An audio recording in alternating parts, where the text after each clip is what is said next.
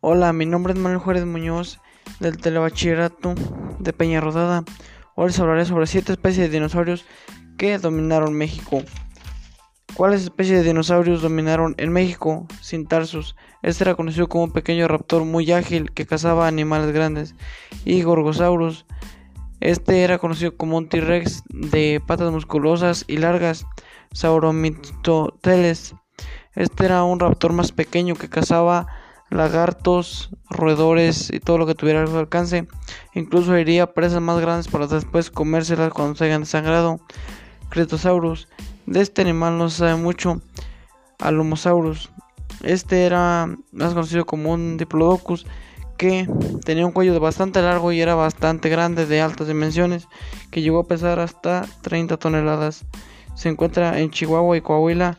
Fueron encontrados sus restos. ¿En qué par la bocania, este era parecido a un pico de pato, pues tenía parentesco y era un animal largo. No sabe mucho, pero se dice que podría llegar a pesar hasta una tonelada. Centros, Centrosauro, este era conocido también como un Triceratops por su cornamenta y por la forma de su cabeza con picos. ¿En qué parte de México fueron encontrados? En Chihuahua y Coahuila y en Guasava, Sinaloa, fue encontrado un último fósil. ¿Qué características fósiles tenían estas especies?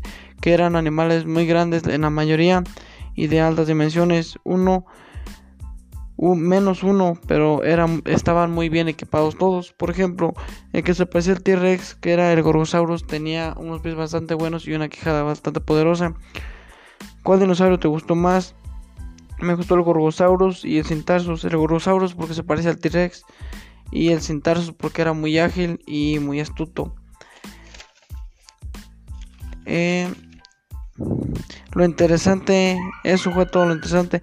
Para concluir, yo pienso que los dinosaurios son grandiosos y se puede aprender mucho sobre su sobre su origen y cómo desaparecieron.